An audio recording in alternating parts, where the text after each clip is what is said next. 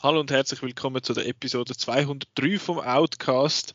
Und wir haben die, die letztwöchige Crew einfach mal komplett zum Fenster ausgerührt und sind heute mit zwei neuen Leuten am Start. Der Marco und der Chris sind heute nicht dabei, dafür ich, der Nicola und der Simon.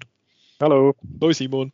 Äh, weil wir sind halt die zwei, die einerseits im Land sind und andererseits die Aufzüge gemacht haben und die Filme sind schauen, wo wir heute besprechen. Hauptsächlich sind das, also sind eigentlich Don't Look Up, der neue Film von Adam McKay, und West Side Story, der neue Steven Spielberg-Film. Ähm, Schon mühsam mit denen aufzugehen, Ja. Wenn wir ins Kino gehen. Ganz Schrecklich. Nein, wir wünschen äh, an dieser Stelle natürlich am Chris schöne Ferien und am Marco gute Besserung. Das ist der Grund, wieso dass, dass sie jetzt nicht dabei sind. Und ich hätte eigentlich den Chris auch gern dabei gehabt, weil er ist mega Fan von Don't Look Up und du und ich, wir sind ja ein bisschen anderer Meinung, aber auf das kommen wir noch.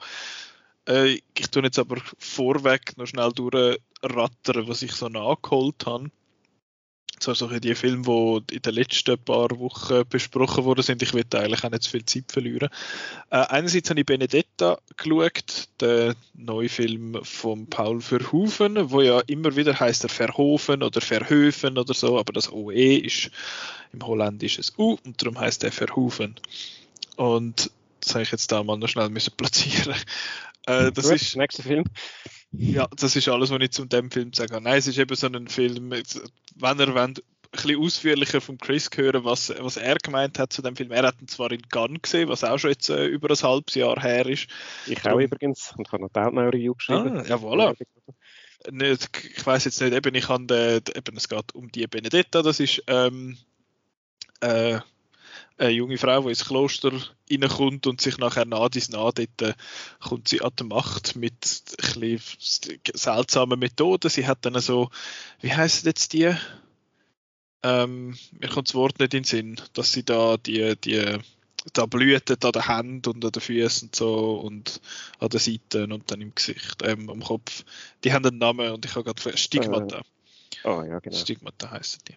Äh, sie hat die und durch das wird sie dann so voll heilig gesprochen und es ist, also heilig gesprochen, es ist dann so ein das Ding und es ist dann aber auch nie ganz klar, ist das jetzt wirklich so oder ist sie einfach eine Hochstaplerin oder nicht? Man weiß es nicht so genau. Und sie hat dann halt noch eine lesbische, ähm, wie sagen wir, lesbische Beziehung halt mit der mit der Co-Nonnin, Co-Nonne, Nonnin. ähm, ja, sie, sie haben dann noch kreative Ideen, wie sie da können ihre äh, Sexualität ausleben, um das ja. mal ein bisschen äh, umständlich zu formulieren. Und ich sage, das, was sie dort machen, was für ein, äh, ich nenne es jetzt mal Werkzeug, verwendet, habe ich wahnsinnig lustig gefunden. Das ist sehr, sehr herrlich.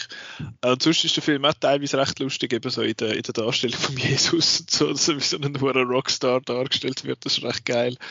Ähm, sonst mich hat einfach nicht, mir hat einfach nicht so gepasst, dass er tonal ein bisschen schwierig war. Das ist teilweise so, so lustig und so völlig mit dem Finger zeigend darauf, wie, wie hohl das, das ganze Zeug ist mit den katholischen Kirchen und so. Und dann andererseits hat es aber irgendwelche Folterszenen und, und Sachen, die überhaupt nicht lustig sind und völlig brutal und irgendwie auch wie so ein bisschen unabbracht in diesem Kontext sind. Ähm, von dem her, ja, ein, ein komischer Film, finde ich, und vor allem auch überlang. Und das habe ich das Gefühl, wird das Thema sein in der ganzen Folge mit Überlänge. Ich rege mich ja jetzt schon länger auf, dass alle Blockbuster, die in den letzten Monaten und im nächsten Monat rauskommen, alle zweieinhalb Stunden lang sind. Der ist jetzt zwei Stunden zehn. Zwei, oh, zwei Stunden zehn ist doch auch, doch auch ein Stück.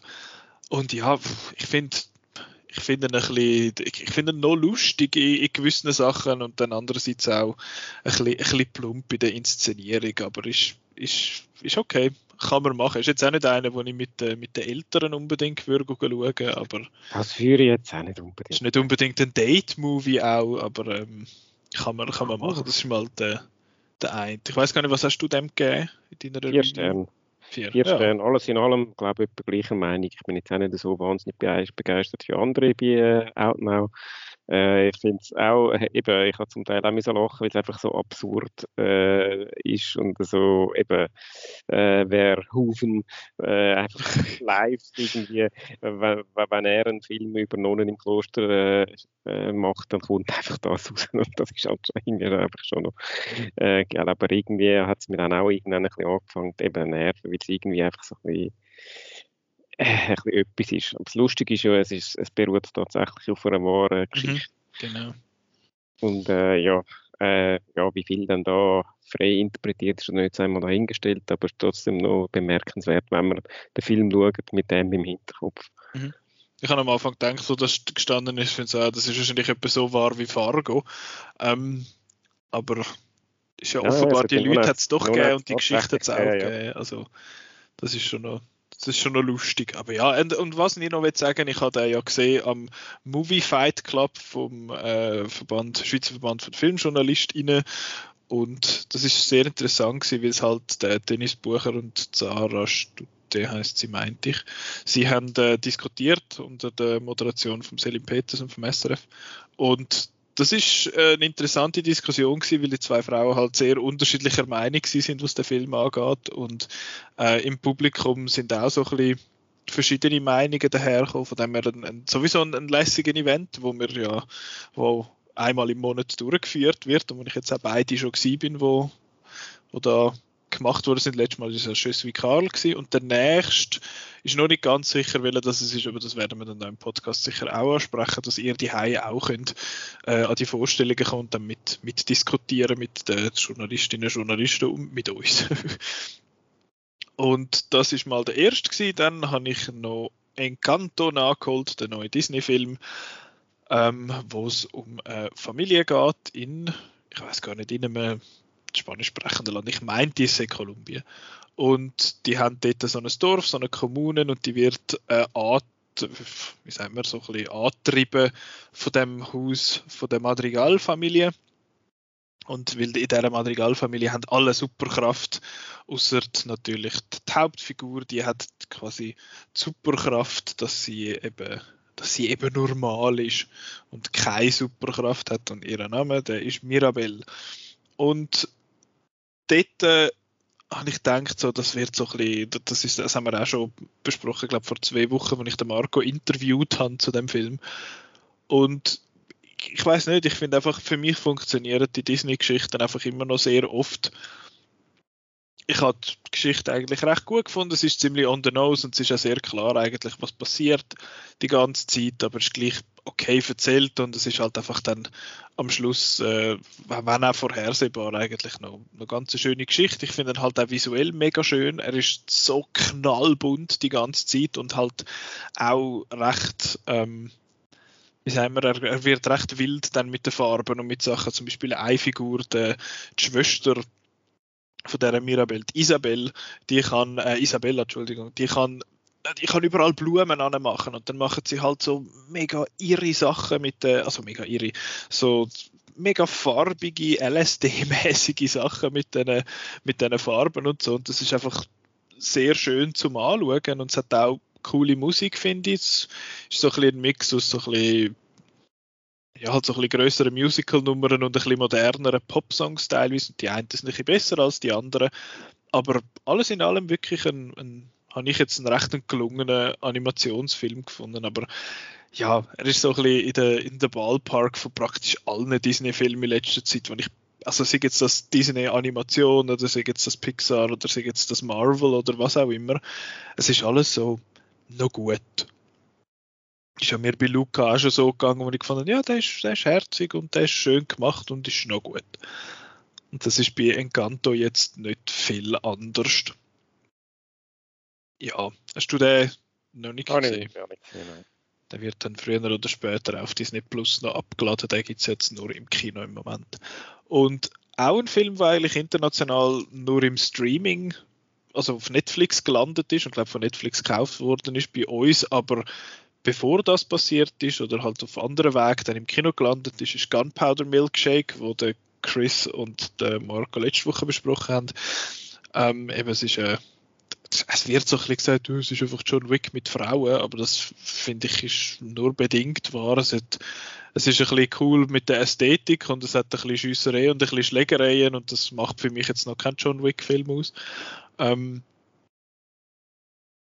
ja, es ist eben der, Karen Gillen. Mal Karen Gillen heißt sie. Stimmt das? Scheiße, jetzt muss ich noch anschauen. Nebula von äh, Guardians of the Galaxy, wo du natürlich gerade weißt, von was ich rede, Simon.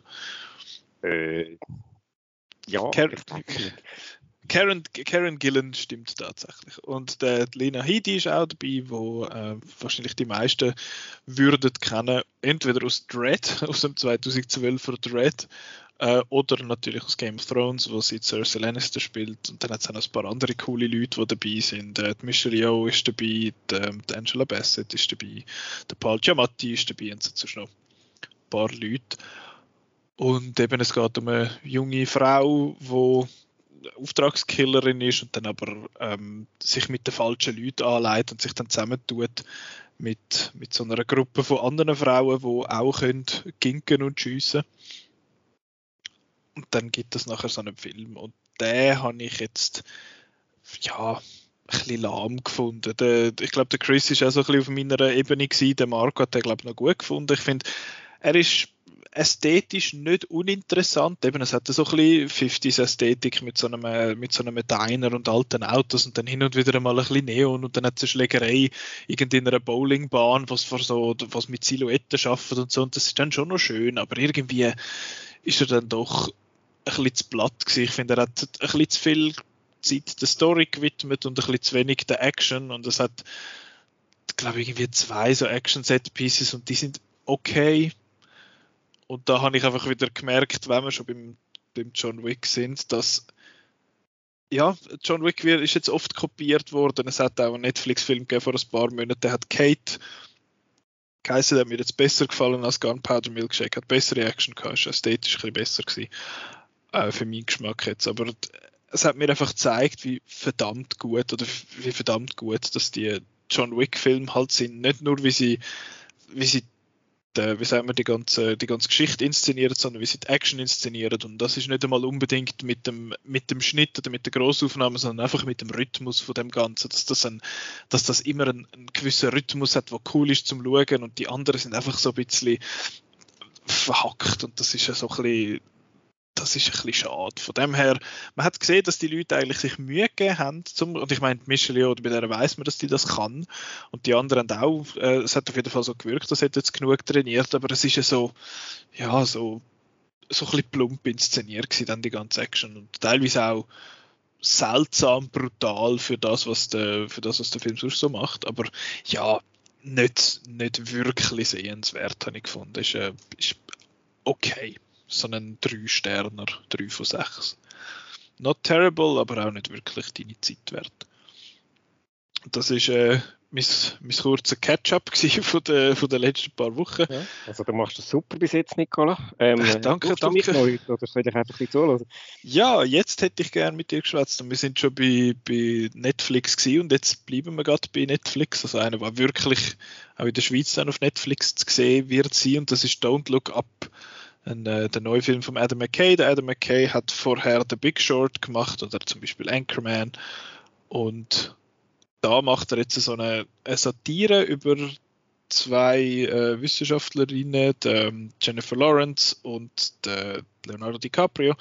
Und sie zwei entdecken, also sie entdeckt einen, einen Komet, der auf die Erde zusteuert und sie gehen nachher dann zusammen ähm, vor und sagen, oh, scheiße, wir müssen da die, Regierung warnen und in sechs Monaten sind wir alle tot und so. Und dann gehen sie ins Weiße Haus zu der Madam President, gespielt von der Meryl Streep, und ihrem Berater, gespielt von Jonah Hill.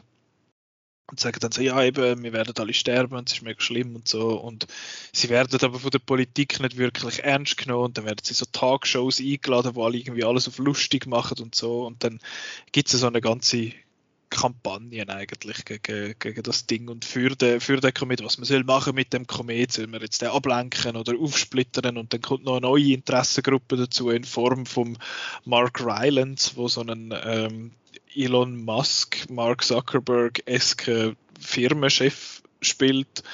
Ähm, er sieht zwar und wirkt mehr wie der Tim Cook, aber so von der Art, wie er, was er macht, ist mehr so ein Zuckerberg Elon Musk.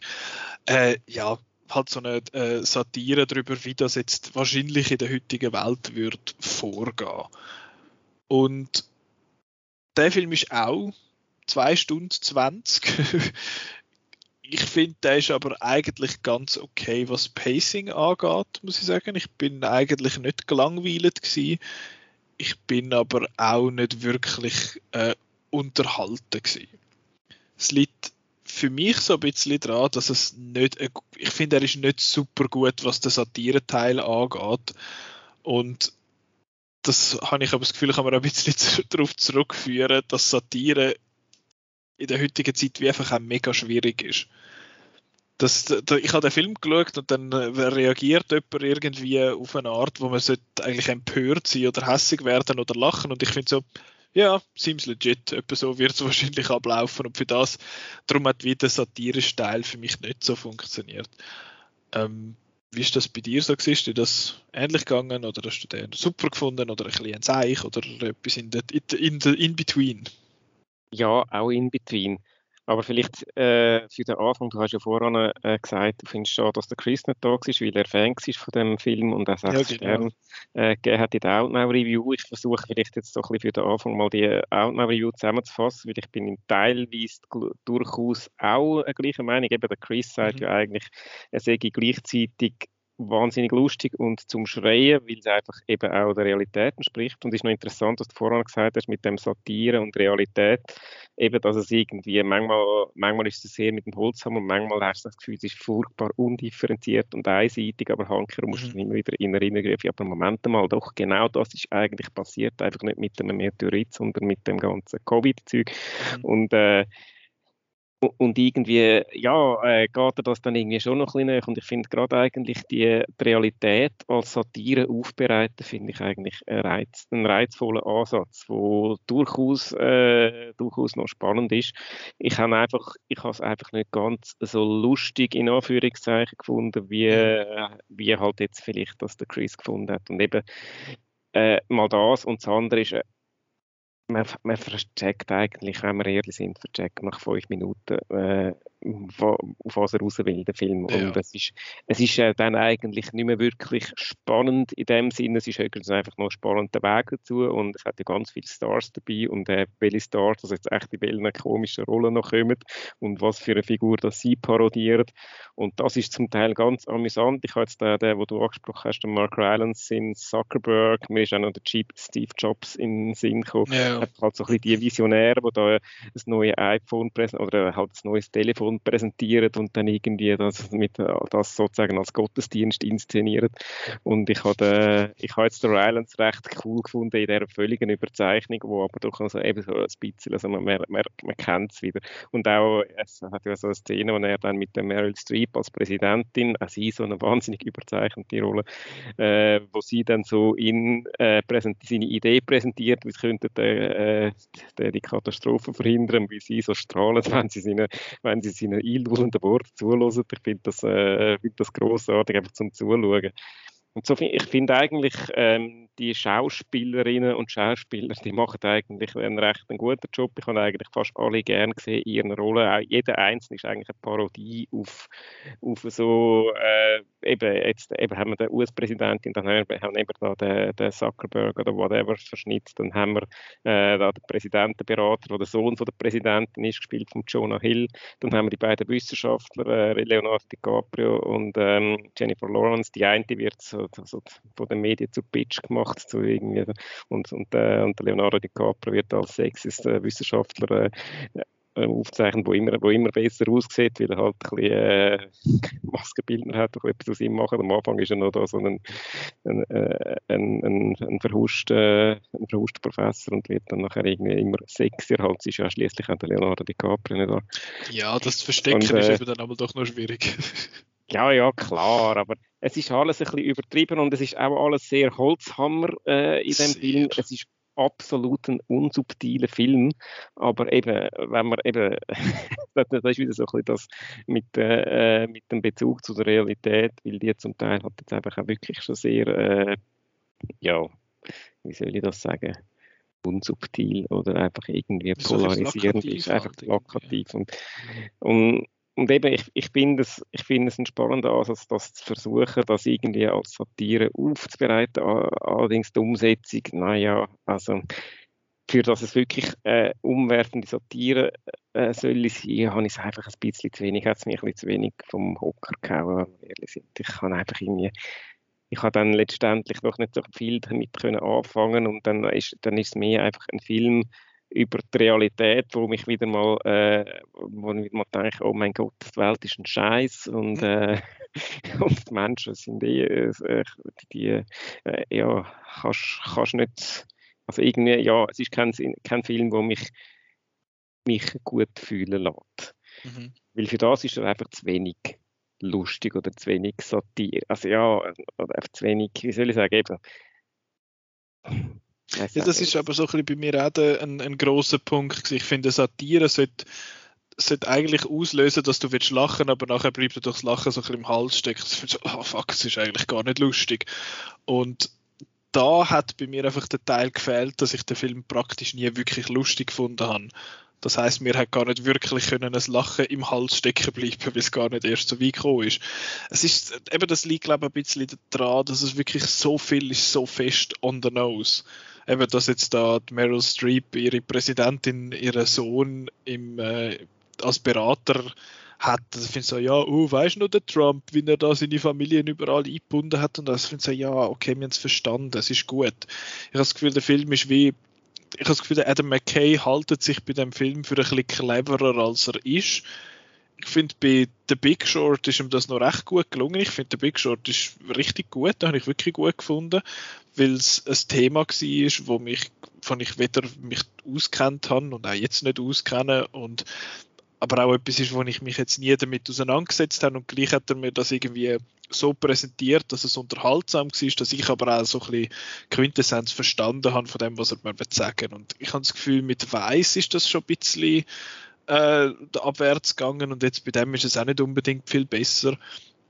Es hat auch so ein bisschen gewisse wie sagen wir, Schnitt, äh, so Editing Choices, die ich ein bisschen komisch finde. So ganz am Anfang hat es einmal so eine Einblendung, wo Jennifer Lawrence ihre Figur fragt, ja, gibt es da die, also sich die sowieso und so Abteilung in der, in der Regierung und nachher heißt kommt einfach so ein Standbild und dann steht, ja, die gibt's und dann zeigt sie ihr das Logo mit so einem Pfeil drauf und ich finde so, das ist geschnitten wie ein YouTube-Video. Das ist genau das, was ich über Weiss schon gesagt habe dort. Es hat teilweise so seltsame Schnitt-Choices drin, hat, die ich, ich nicht wirklich verstehe. Ähm, wo ich aber sehr bei dir bin, ist bei den, bei den ganzen Schauspielerinnen. Dort hat es ähm, dort ist durchs Band ist das gut, finde ich. Eben, sie sind in der Welt, wo die sich befinden und in der Rolle, wo sie sich befinden, sind sie gut. Das ist alles massiv overacted. Ähm, ja, es ist ja, einfach halt so ein bisschen, der, der Jonah Hill zum Beispiel, finde ich, ist, habe ich nicht lustig gefunden. Der hat so die, so die Witz gebracht und finde so, ja, er muss jetzt so ein bisschen der sein, der sich alle nachher nerven drüber und das hat irgendwie bei mir dann doch ein bisschen zu wenig angeeckt. Also es ist, das ist so ein bisschen das gewesen, was ich eh oft kann. Er hat einfach zu wenig angeeckt bei mir für das, dass er wirklich einen bleibenden Eindruck hinterlassen hat was ich bei dem Film irgendwie, mich hat er so ein bisschen an Michael Moore erinnert. Auch wenn Michael ja. Moore ja eigentlich Dokumentarfilm in Anführungszeichen macht, das wäre so eine andere Diskussion, wie Dokumentar ist, aber gleich. Aber irgendwie, es ist einfach so, ein Film hat einen klaren Standpunkt und tut das auf eine sehr unterhaltsame, aber auch nicht wahnsinnig subtile Art aufbereiten.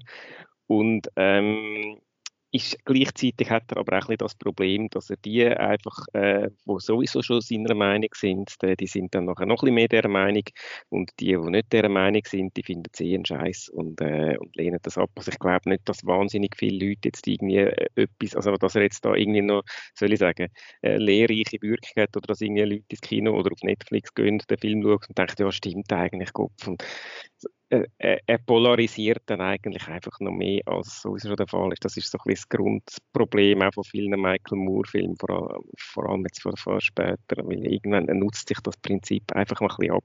Mhm. Und eben, es ist halt auch nicht wahnsinnig differenziert und eben auch relativ dann auch einfach zum, zum das ablehnen. Aber, ich frage, ja, ja, nein, nein. Also, ich frage mich einfach dann bei so Sachen, eben, ah ja, es, also es polarisiert mehr oder es, es wird nicht unbedingt die Leute auf seine Seite im Sinne von, von Madame McKay oder vom Film seine Seite bringen.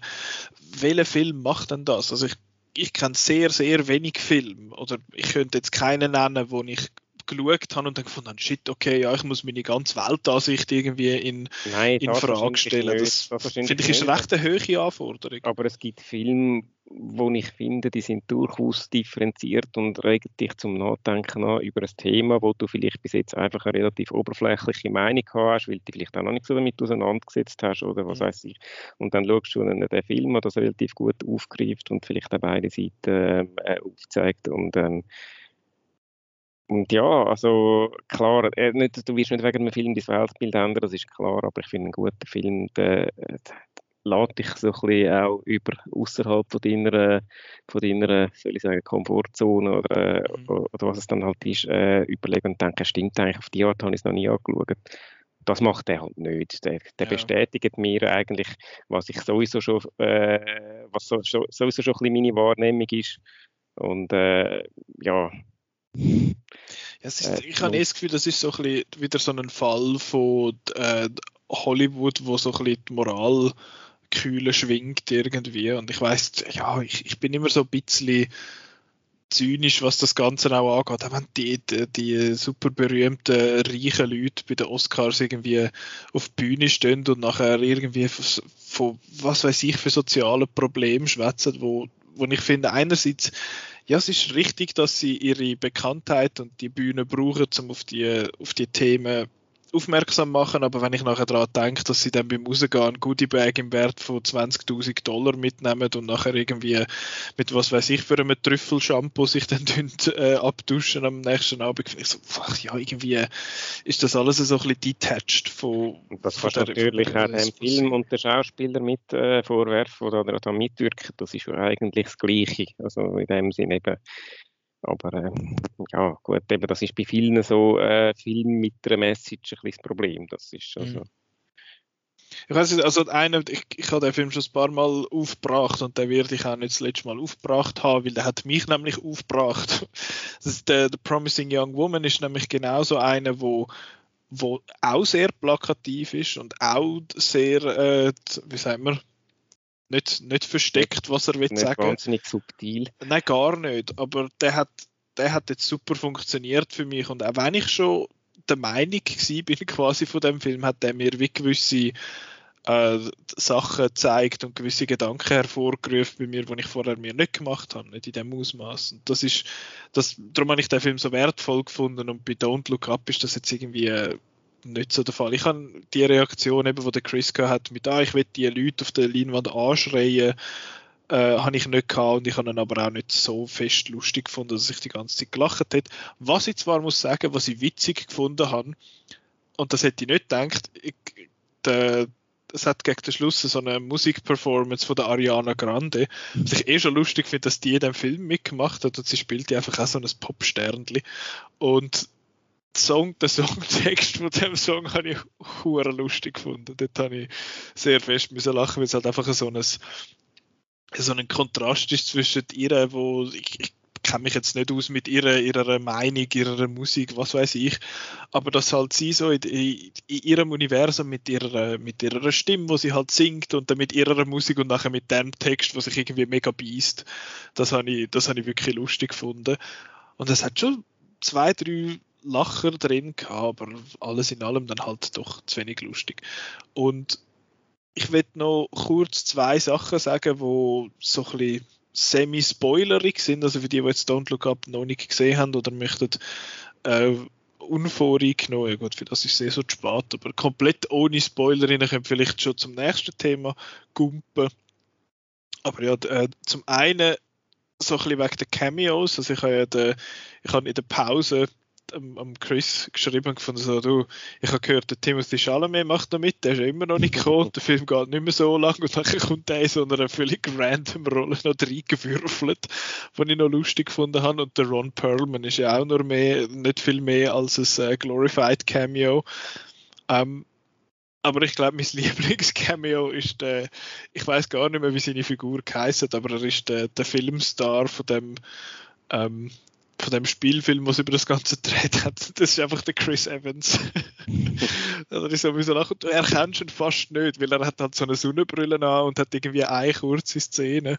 Und ich habe das, das sehr toll gefunden, weil das, das wirkt so, weil er halt auch so einen, er, er ist der, der Captain America gewesen, so ein bisschen der, so ein der, der Inbegriff vom Guten in dem Sinne in dieser ganzen, in ganzen Geschichte und da ist er einfach so ein völlig ähm, ja, so einen, einen opportunistischen Schauspieler, das habe ich, habe ich recht lustig gefunden.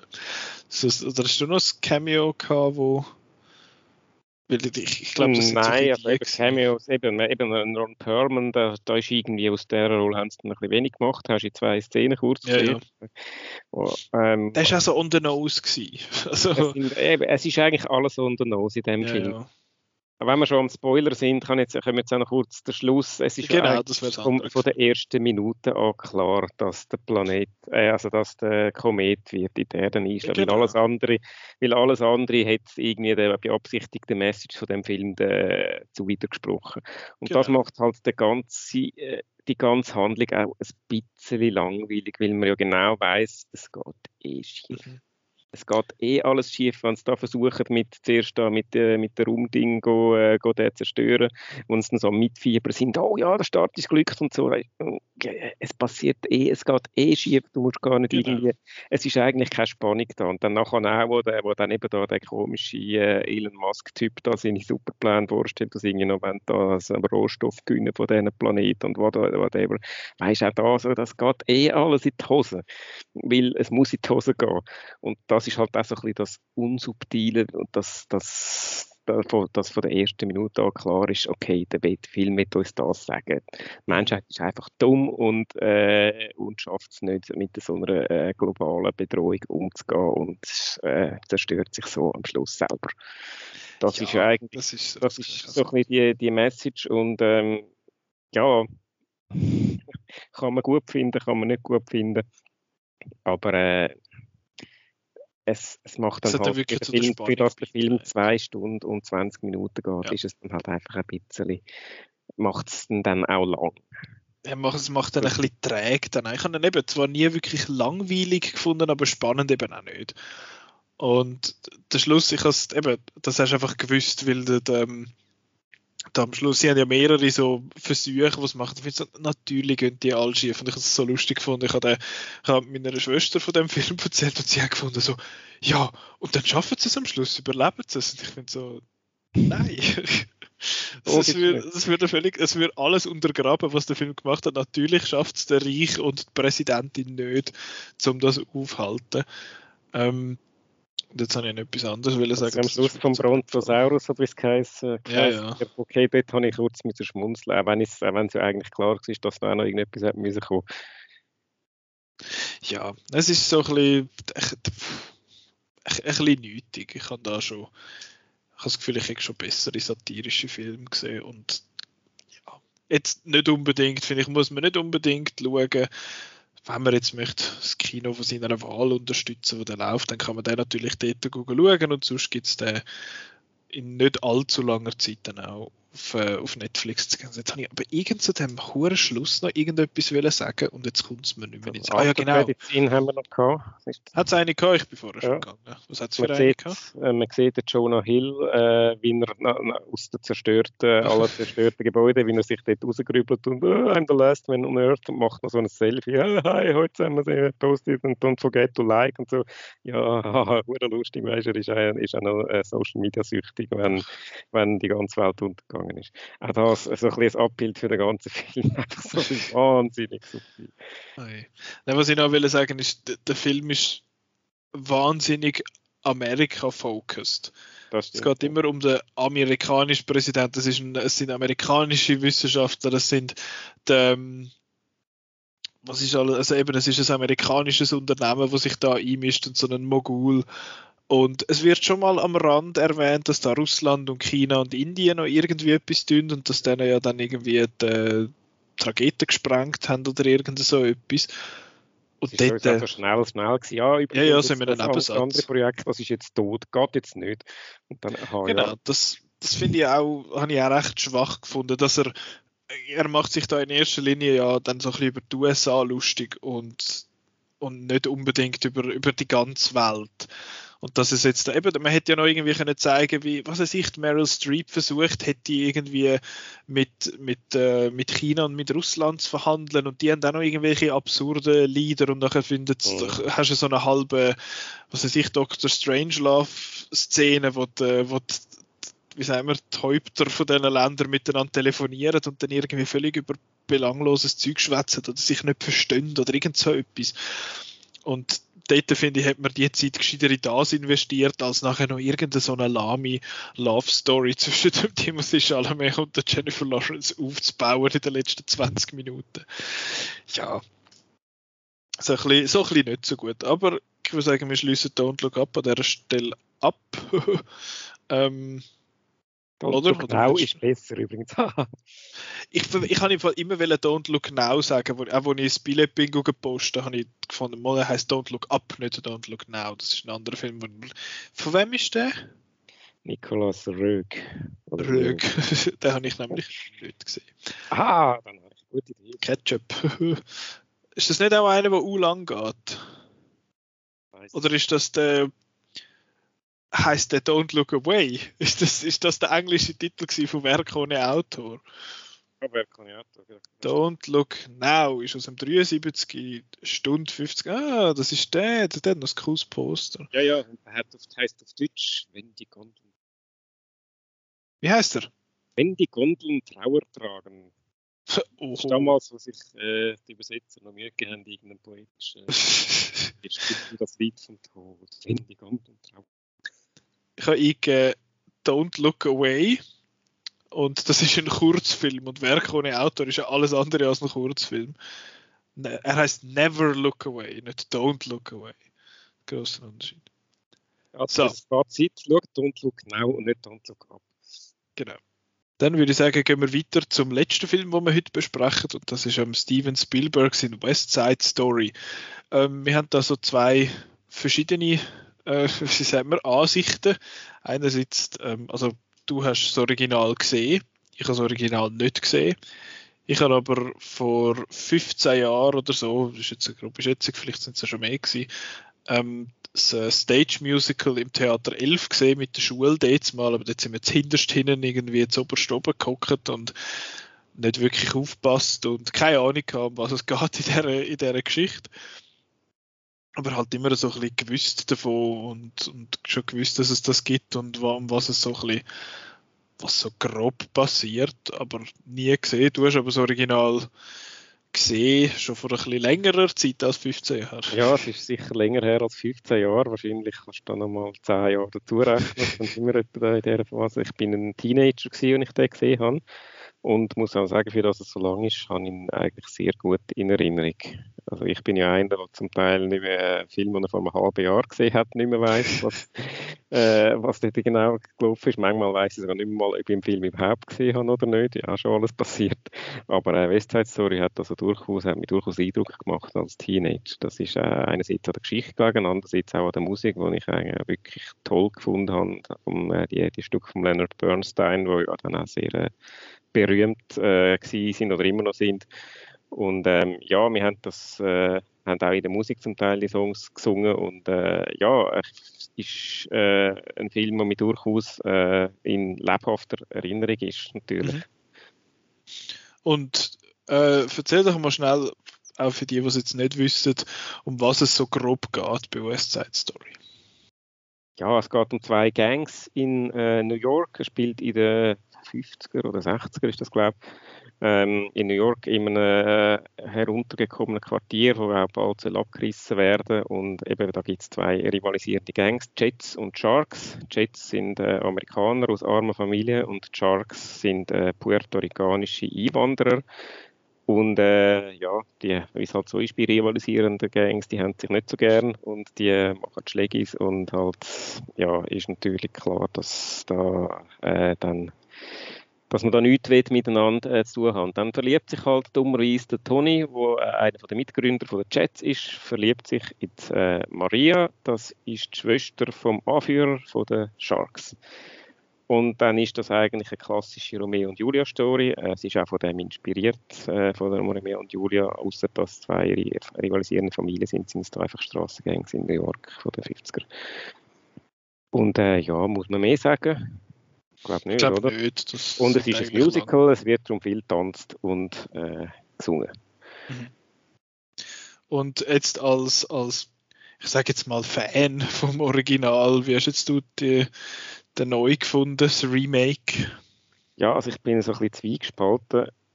Einerseits ist es, wenn wir ehrlich sind, mehr oder weniger das Gleiche der Film hat, äh, macht eigentlich nichts Neues. Also die Handlung ist mehr oder weniger eins zu eins. Sie hat, glaube ich, ein paar Songs ein bisschen anders angeordnet. Und äh, die Lieder sind auch die gleichen, neu arrangiert und so, aber trotzdem sind die, die Lieder, die man kennt hat. Und er spielt auch immer noch in den 50 Also, ich meine, damals ist das ja noch einigermaßen äh, zeitgemäß gewesen. Äh, das Film da Original ist 1961. Jetzt hat man sozusagen die Zeit einfach klar. Also es ist eigentlich wirklich ein Remake im engeren Sinn vom Wort. Das ist oder eine Coverversion oder wie man dem Also, und dann habe ich irgendwie mich gefragt, ja, aber Gott, vertelle, was ist der Point? Also, warum kann man dann gerade so gut den Alte schauen? Ich habe, ich habe keine Ahnung gehabt, was mich erwartet im Voraus. Ich habe nur gewusst, okay, West Side Story Remake Steven Spielberg. Und äh, ich habe mich während dem Schauen so ein bisschen an, äh, an den Neuaufguss von Romeo, Romeo und Juliet äh, erinnert. Das ist auch nicht mehr so neu, er ist auch schon 20 Jahre alt, aber trotzdem äh, von, von Bas Luhrmann. Und der hat ja dort dann das ein bisschen versucht, in die moderne äh, Zeit zu, zu transponieren und da so ein bisschen etwas Neues aus dieser Geschichte gemacht. Und das macht er einfach nicht. Er erzählt nochmal die gleiche Geschichte. Ähm, und ja, also eben, ich finde, man kann auch den Alten schauen. Also das Einzige, was ein bisschen wesentlich neu ist, ist halt dritte Rita Moreno ihre Rolle. Das ist ja die äh, Darstellerin, die, die im alten Film die Rolle von der Anita gespielt hat, wo jetzt die, die Rolle von der Valentina, der Ladenbesitzerin, gespielt ja. Die ist, hat wenn ich mich richtig erinnere, dort nicht gegeben. Ich glaube, das war ein Mann, der Ladenbesitzer, und er hat auch eine weniger relevante Rolle gehabt als jetzt sie. Das hat man natürlich jetzt gemacht, eben auch so ein bisschen als Hommage. Und sie hat ja, glaube ich, auch den Film noch mitproduziert. Und äh, äh ja, sie hat ein bisschen mehr Gewicht, aber sonst ist es eigentlich mehr oder weniger gleich.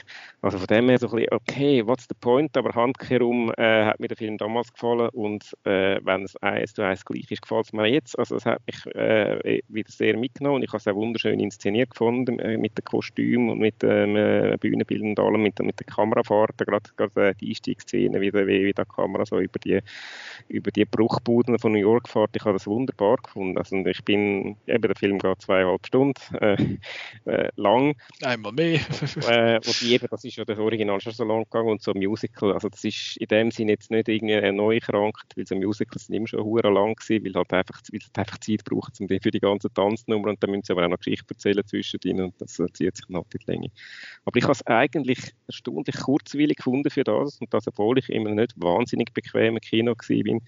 Und äh, ich kann es wirklich, und ich bin auch wieder mitgegangen, als Maria gesungen hat, äh, bin, äh, habe ich das einfach schön gefunden. Auch all die anderen Songs, die ich halt kenne und wo mir wo doch äh, etwas, also ich, ich bin jetzt nicht der Fanboy äh, und ich nicht jeden Tag auf, auf Spotify, weil ich so, also weiß nicht so, aber äh, eben, es ist eine gewisse Kindheitserinnerung oder Jugenderinnerung dabei und wo die ist natürlich, das ist alles wieder aufgekommen und äh, ist auch ein schönes Gefühl gewesen, um das zu schauen. Und ich habe eben, ich, die emotionalen Szenen bin ich dann auch emotional wieder voll dabei gewesen. Auch wenn äh, die ganze Handlung, das ist auch schon mal original, sehr holzschnittartig daherkommt und so ein bisschen die Wandlung, äh, äh die, die, die, äh, die, Dramat, die dramatischen Ereignisse so ein bisschen komisch sind. Naja, ähm, aber trotzdem, also ich bin dabei gewesen und eben, er ist schön gewesen, einfach mehr oder weniger das Gleiche. Die einzige richtige Fehlentscheidung, die ich finde, ist einfach der Hauptdarsteller, der Ansel Elgort als Tony. Das geht einfach nicht, finde ich. Der, er hat einfach so eine Ausstrahlung, also vom Aussehen so ein bisschen eine Fuck you-Attitüde, die so ein bisschen irgendwie ja, äh, wo immer ein Babydriver wunderbar funktioniert, aber irgendwie da einfach nicht. Als romantischer Held ich habe ihm da keine Sekunde abgenommen.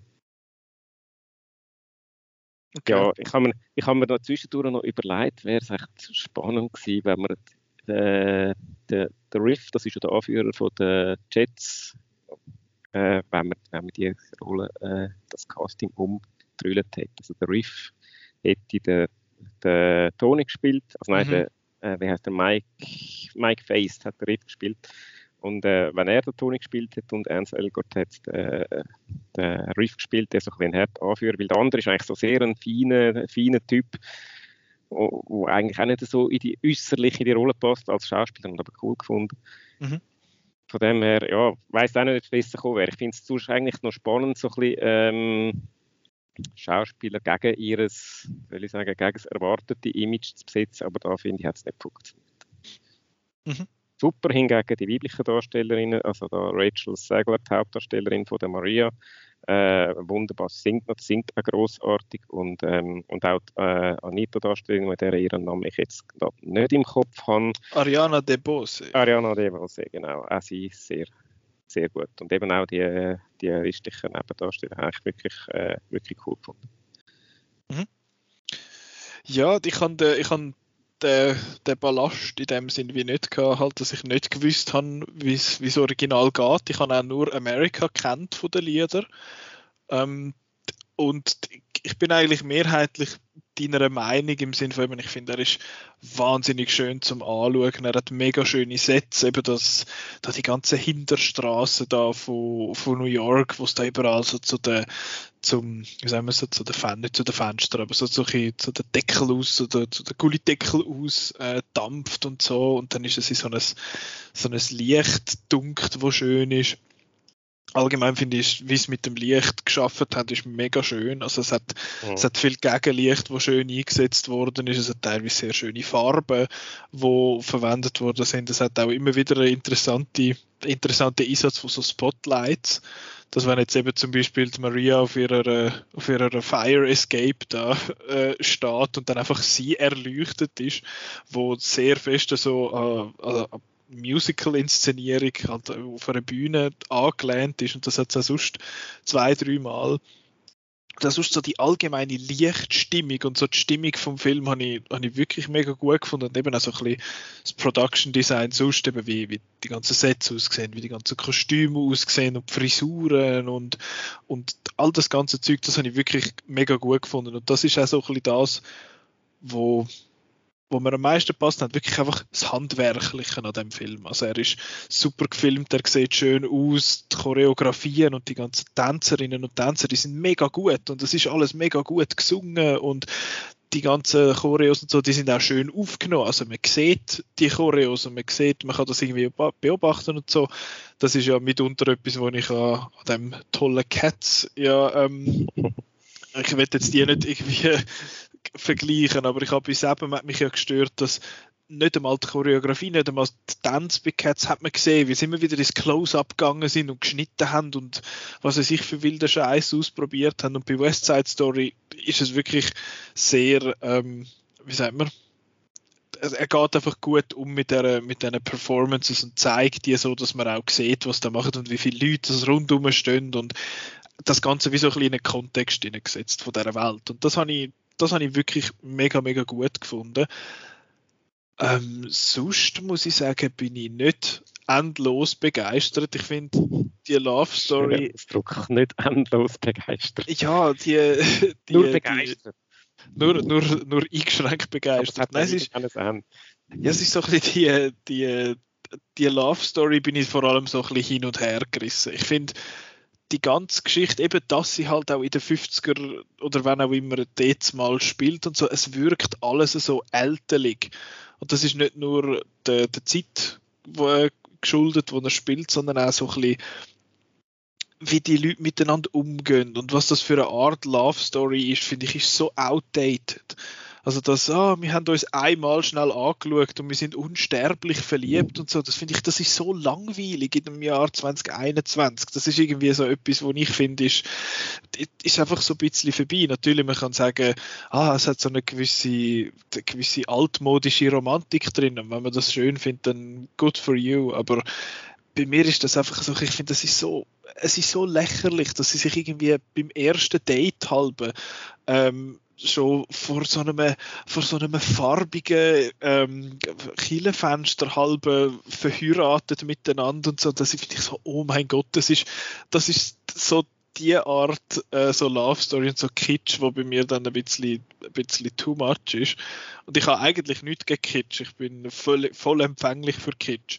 Aber da ist es irgendwie dann so ein bisschen, ja, es ist ein bisschen ist ein bisschen doof gewesen, habe ich gefunden. Und halt auch, die zwei sind so ein bisschen da, das ist okay. Und dann hat es aber die anderen, eben die Sharks und die Jets. Und es geht einfach um Leute, die so ein bisschen scheiße sind, die so ein bisschen scheiße Sachen machen. Weil eben man sagt so, ja, die einen sind äh, ausländerfeindlich und so und die anderen tun irgendwie sonst schwierig.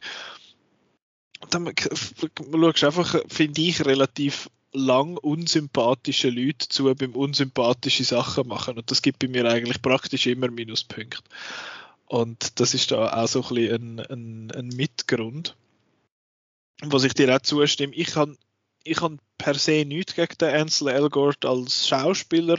Ich finde, er ist auch nicht unbedingt, er spielt nicht unbedingt schlecht in dem Film, finde ich. Ich finde, er passt einfach nicht wie du sagst. Es ist, er, er gibt so einen, wie sagen wir, so einen, so einen Vibe, den du nicht willst von so einer Figur. Ich habe das Gefühl, der müsste ein bisschen rougher sein, der Tony.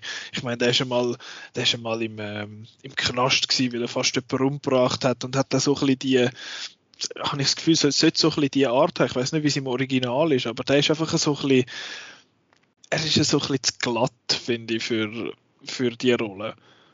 Wie man muss sagen, er ist im Original, so Richard Bamer heißt der Schauspieler vom Original, ist übrigens, lebt übrigens noch. Ich habe irgendwie gehofft oder vielleicht gedacht, dass der dann auch noch ein Cameo hat, aber offenbar ist das keine Ahnung, also keine, keine Hintergrundgeschichte, ob er nicht will hat oder nicht gefragt ja. oder ist oder was auch immer. Jedenfalls, der ist glaube ich mittlerweile über 80, aber lebt noch. Und ähm, der ist in dem Sinn auch ein bisschen ein Schönling. Also er ist, aber, aber das ist ja der Ansel Elgort auch nicht. Ja, nein, eben. Ich finde, der, der, der, Bamer, der Tony in 61 gespielt hat, der hat einfach so der romantische Held, die Verliebtheit nimmt man total ab. Er ist einfach ja. so ein, ein Good Guy und, und, und du bist mit ihm. Du, er ist dir sympathisch. Und, mhm. und, und, er hat so einen verliebten, verklärten Blick, wenn er Maria singt, wo ja das Lied vom Film ist schlechthin. Und, und das fehlt bei Melgard einfach. Äh, ich sehe in ihm einfach so einen, äh, einen, ist jetzt ein bisschen respektierlich, aber so ein bisschen ein Rotzbengel, aber er ist einfach so ein bisschen, ja, ein, äh, ich, ich nehme ihm das nicht ab und es, es, ja. äh, er kann vielleicht wirklich ein Stück weit nicht nur nicht selber etwas dafür, weil es halt einfach auch so ein bisschen sein Aussehen ist und einfach so ein bisschen seine Art, wie er sich bewegt oder wie er sich gibt, wo irgendwie, finde ich, nicht zu so einem Held passt. Und, und das Raffen, wo du sagst, eben, das hat er dann eben auch nicht. Ja. Weder das Romantische noch, noch, noch, noch das. Und das ist irgendwie, das, das fehlt einfach und irgendwie hat mich der nicht als Protagonist irgendwie zu wenig interessiert. Mhm. Das mit den unsympathischen Figuren und mit der, also damit, oder zuerst mit der aufgesetzten Love Story, da hast du natürlich schon recht. Mich stört das einfach jetzt in dem Sinn nicht, weil das ist nicht ein Film, der den Anspruch erhebt, realistisch zu sein. Es ist eine gnadenlose Romanze, wo, wo, wo halt, wo so auch übertrieben ist, also wo man eigentlich einfach will, will dass diesen beiden glauben, dass sie sich jetzt nach Einblick unsterblich ineinander verlieben. Klar ist das ein Blödsinn und hat nicht mit der Realität zu tun.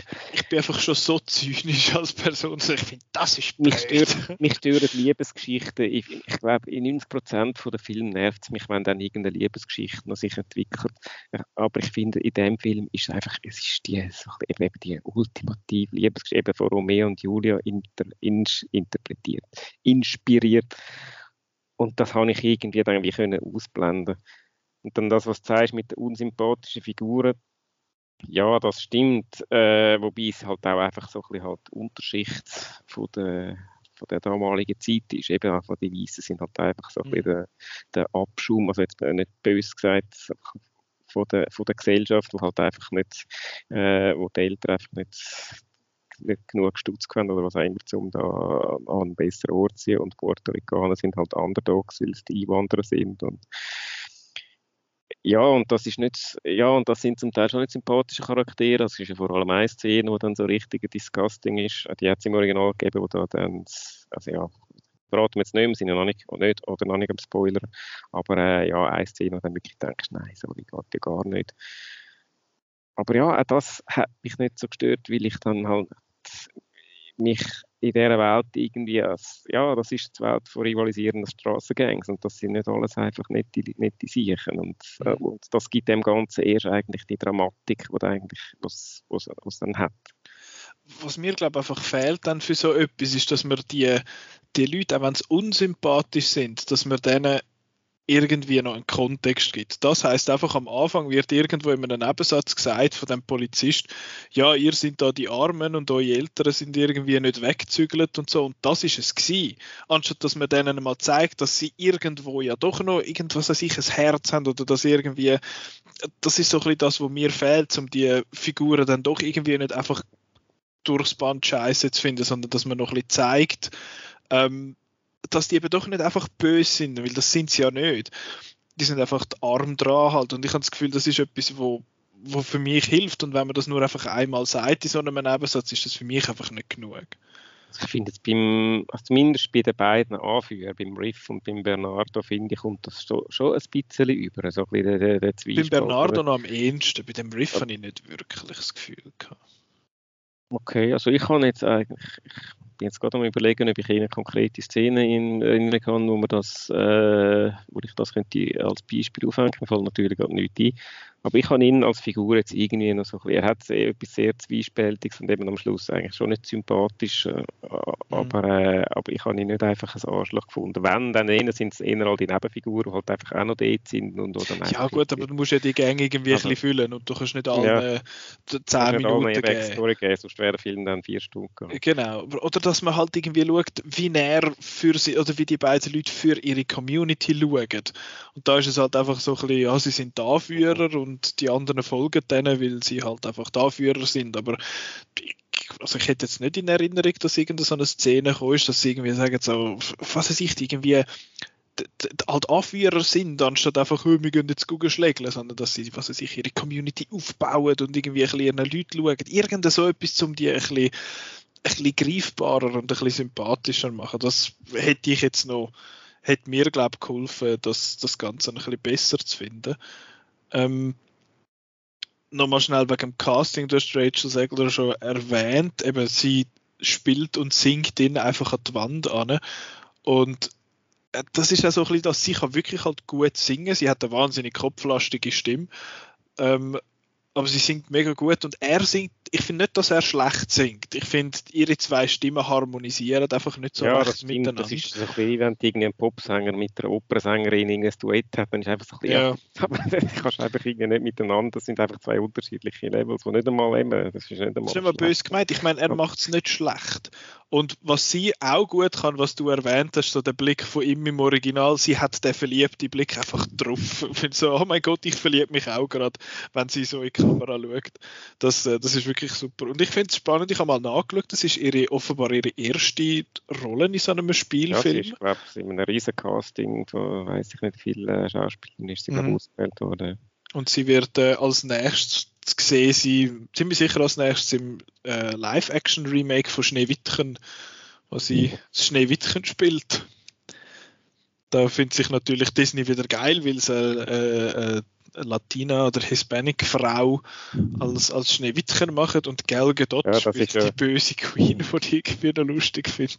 Das ist ja noch, apropos Hispanic, ist ja noch so ein bisschen der, ja. der Schönheitsfehler vom Original, den er jetzt aus, ausgemerzt hat, dass jetzt halt der Puerto Ricaner von wirklich äh, genau, Latinos ja. gespielt wird und nicht von Pseudo-Latinos wie damals. Damals war Natalie Woods die Hauptdarstellerin, die eine Puerto Ricanerin gespielt hat. Mhm. Und dann, ja, wo aus heutiger Sicht halt natürlich ein No-Go ist.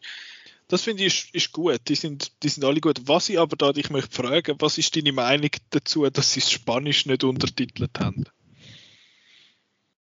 Ja, ähm, ich bin zuerst irritiert gewesen, habe gedacht, hey, hallo. Ähm, vergessen. vergessen, aber äh, es ist halt so ein bisschen das, äh, das, das, der Sekundoslang und ich, es hat, mich, es hat mich eigentlich gar nicht gestört, mal abgesehen davon, dass sowieso vom Kontext her meistens klar ist, was sie sagen, auch wenn du nicht Spanisch kannst. Ja, ja.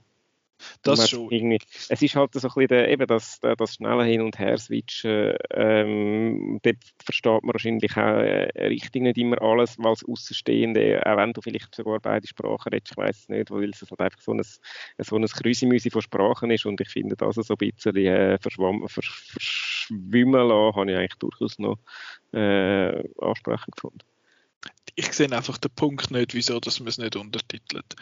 Ich habe in so einem Interview habe ich gehört, warum dass er das gemacht hat. Er sagt, ja, man hätte äh, im Original sei es eben so gewesen, dass das äh, so einen dass eben alles Weiße eigentlich oder die Amerikaner halt die, die, die ganze puerto-ricanische Rolle haben und das hat er jetzt korrigiert und er hat dann gefunden, er will das nicht untertiteln, weil äh, dann mich es ja noch mehr das amerikanisch und dann gäbe es wieder am Englisch quasi so ein bisschen die Hoheit und ich finde so, ja, aber wenn du im spanischen Raum zeigst, du ja das Englische wahrscheinlich auch untertiteln, also ja. ich, ich, sehe wirklich die Argumentation nicht, warum dass man es nicht einfach untertitelt, damit man versteht, was die Leute sagen. Eben, du hast schon recht, dass man aus dem Kontext wahrscheinlich jemand kann ableiten was gesagt wird. Und ja, ich habe ich, ich habe mal ein bisschen Spanisch gelernt und ich habe zwei, drei Sachen dann auch verstanden so. Aber ähm, ja, ich habe ich habe es ganz seltsame, äh, seltsame Entscheidung gefunden, das einfach nicht zu untertiteln. Also ich finde so aus Respekt, ich finde ja, als, als wäre das respektlos, wenn man eine Sprache, wo man nicht steht, unter, untertitelt. Also ich weiß nicht, falls ihr die jetzt da äh, anderer Meinung sind, dann finde ich, nein, das ist ganz klar aus dem und dem Grund eine gute Idee. Podcast.outnow.ch könnt ihr mir die Leviten lesen. Ähm, und ich möchte noch kurz darauf eingehen, wegen, wegen dem äh, Musical-Aspekt. Ja, es ist ein Musical, also wird viel gesungen. Das ist auch okay. Ich habe einfach irgendwie gefunden, es ist dann so in der letzten halben Stunde vergisst er quasi fast ganz, dass er ein Musical ist. Es hat dann noch eine Szene, wo sich Anita und Maria ansingen. Und das ich, ich finde das so doof, dass das eine Gesangsszene ist. Es muss wahrscheinlich so viel wie die meisten dramaturgisch wichtige Momente sind im, in Form von einer Tanzperformance oder von einem Song dargestellt. Darum ist das eigentlich äh, nur konsequent. Aber ich finde, es ist einfach komisch, wenn die zwei von Trauer und Schmerz zerrissene Frauen sich in dieser Wohnung ansingen. Das hat sich einfach irgendwie, ich weiß, das ist mein Fehler, weil ich, es ist ein Musical und das ist die Idee von einem Musical, dass so Sachen gemacht werden, aber das ist der Moment, wo ich mir gewünscht hätte, dass sie nicht gesungen hätten, sondern einfach äh, ein Gespräch miteinander geführt hätten. Das habe ich ähm, jetzt eine von der schönsten Nummern gefunden. ich, ich weiß auch nicht, ich finde das einfach komisch, wenn sich die zwei Leute so ansingen. ich finde ich find auch generell Duett von zwei Frauen finde ich, äh, find ich schön. Mhm.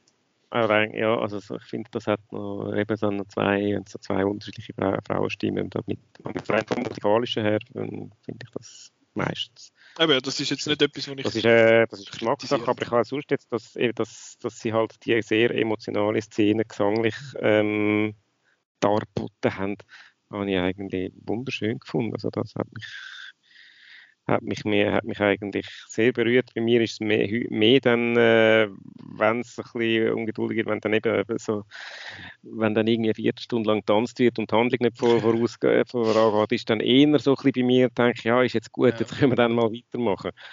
Also, das, ist mir, das ist mir dann auch noch ein bisschen so gegangen. Also es ist, ja, ich weiß nicht, das ist, glaube ich, einfach mein Fehler, dass ich in ein Musical hocke und dann das doof finde am Musical. Ja, eben, das, ist, das, ist, das liegt so ein bisschen an mir. Das, das wirf ich im Film nicht vor. Jetzt. Das ist lustigerweise, also ich bin jetzt nicht der grosse Opernfan, aber bei der Oper nervt mich das noch viel mehr als bei, äh, bei Musicals. Ich bin ja auch erst, also eben, ihr habt Experte, ich bin vielleicht zwei, drei Oper in meinem Leben, aber dort habe ich immer das Gefühl, ja, aber muss, muss ich jetzt dem Singen zuhören oder, oder muss ich noch Handlung zuschauen? Und es ist ein bisschen das gleiche Problem bei Musicals, aber bei Musicals, oder jetzt bei Filmmusicals ist auch noch ein Unterschied. Äh, bei Filmmusicals kann ich mich dann doch irgendwie noch so ein bisschen eben jetzt am Production Design äh, äh, erfreuen oder auch sonst einfach irgendwie so ein bisschen äh, am, am filmischen äh, drumherum, an dem Gesamtding, was ich dann irgendwie bei der Oper nicht habe. Aber mhm. das, ist, äh, das ist natürlich jetzt sehr äh, subjektiv, einfach mehr persönlicher ja. Geschmack. Ja, dann mit diesen Tanzszenen, ich habe bei den meisten Tanzszenen habe ich gefunden, ja, okay, es geht nicht für sie, aber es ist cool zum Schauen, weil es sind Leute, die, die extrem gut sind in dem, was sie machen. Das ist schön gefilmt, das ist schön zum Anschauen.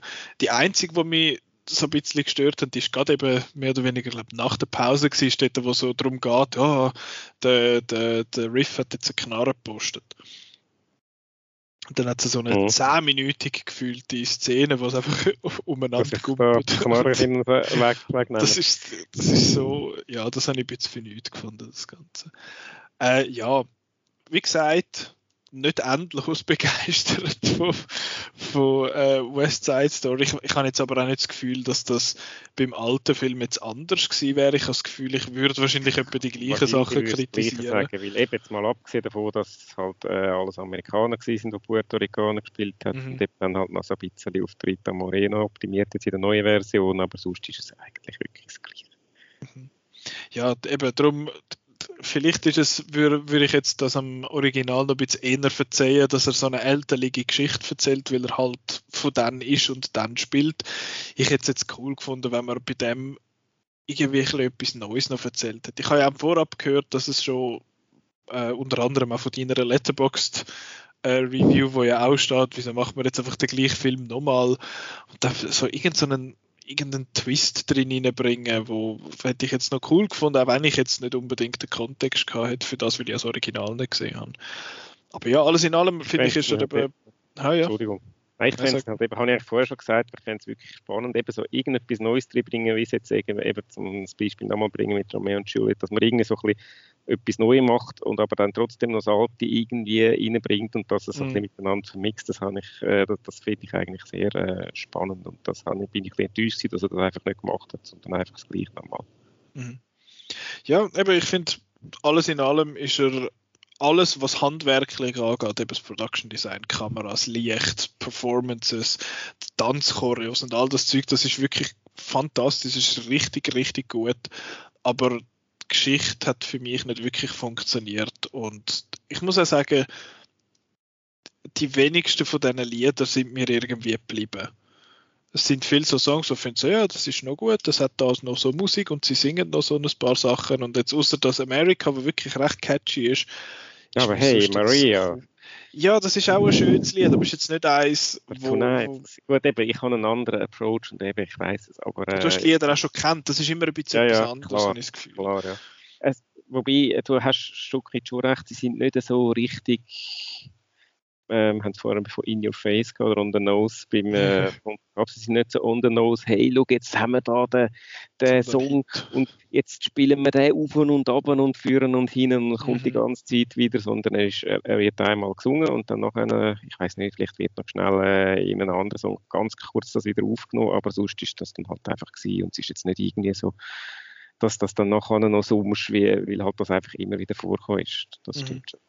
Aber ich finde, ja. ich es schön, ich, ich will doch noch kurz eben auch so ein bisschen zum Arrangement, eben es sind die gleichen Songs und alles gleich und habe ich so ein bisschen langweilig gefunden, aber ich finde es trotzdem auch die Songs, wie es jetzt neu arrangiert worden sind, finde ich eigentlich sehr schön und mhm. habe ich eigentlich wirklich, haben mir gefallen, jetzt nicht nur als Song, die habe ich schon kennt, aber jetzt auch von dem ganzen Arrangement her, äh, ja, wunderbar. Mhm. Ja, das ist doch gut. Äh, aber ich glaube, mir geht das eben bei den meisten so von diesen Art Musicals so, dass ich so die Songs dann so ein bisschen finde. Ich meine, das ist auch, ich habe auch Miss Saigon gesehen, im, ist im Theater 11, glaube ich, das ist auch so ein Musical, wo also ist eines von diesen Musicals, wo einfach drei Stunden durchgesungen wird und finde ich auch, ey, super gemacht und mega cooles Bühnenbild und schön gesungen, aber mir bleibt keins von diesen Liedern.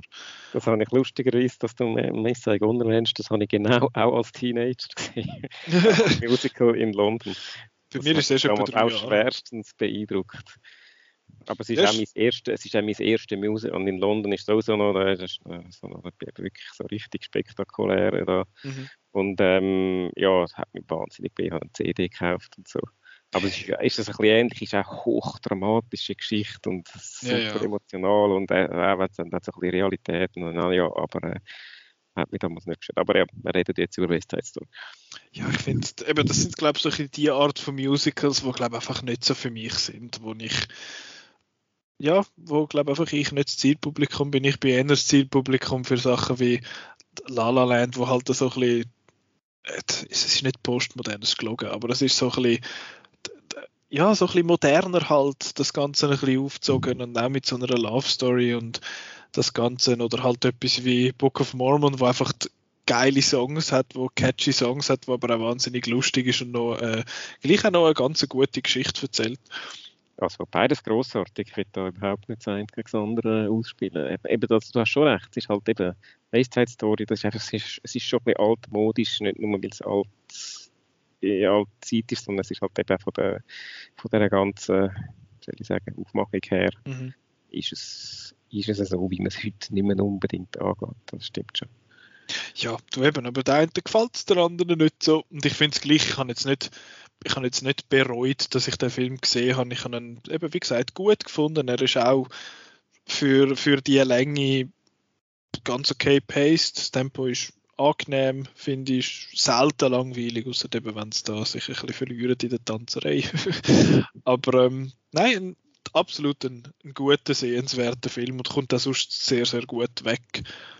Äh, ja, das wäre so ein das. Ich glaube, wir sind am Ende wir sind einfach am Ende jetzt, Simon. Es ist einfach, es ist einfach jetzt gut. Nach dieser tragischen Lebensgeschichte. Völlig am Ende. Völlig am Ende. Ähm, ja, darum machen wir doch jetzt an dieser Stelle auch Schluss. Was wir nächste Woche besprechen, je, yeah, es ist endlich nach langer, langer äh, Pause ist endlich mal wieder Zeit für einen Marvel-Film.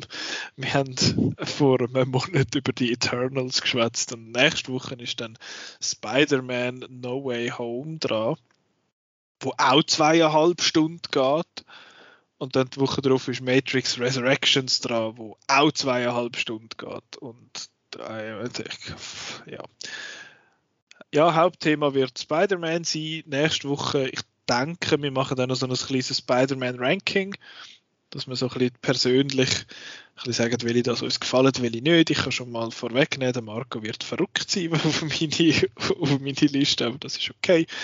Äh, die offizielle Outnow-Liste könnt ihr auf Outnow nachlesen. Dort haben wir alle schon in einer Reihenfolge gebracht. Ja, das ist das, was wir nächste Woche werden besprechen. Dann, wenn ihr die andere Folge, jetzt zum Beispiel die von letzter Woche, wo ihr könnt hören und hören, was der Mark und der Chris gesagt haben zu den Filmen, die wir am Anfang besprochen haben, könnt ihr hören auf Soundcloud, auf Spotify, äh, Apple Podcasts, Google Podcasts, ich weiß gar nicht, ob die Apps so heißen, aber ich finde es dann schon. Ähm, dort äh, und einfach auch sonst, wo ihr Podcasts hört, gibt es den Outcast immer schön am Montagabend, meistens am Montagabend zu hören. Äh, und auch dann kann man folgen auf Facebook, Twitter und auf Instagram. Es geht richtig äh, Ende vom Jahr, das heißt, es wird zigtausende von Listen geben, äh, beste Film, beste Netflix-Film, größte Schießfilm, Film, wo man uns am meisten freut, Film, Film, Film, Film. Und auch wir werden uns dann Anfang vom nächsten Jahr um Listen kümmern. Einerseits gibt es dort die Outcast Film Awards, wo werden, werden stattfinden, die, äh, die prestigeträchtige Preisverleihung.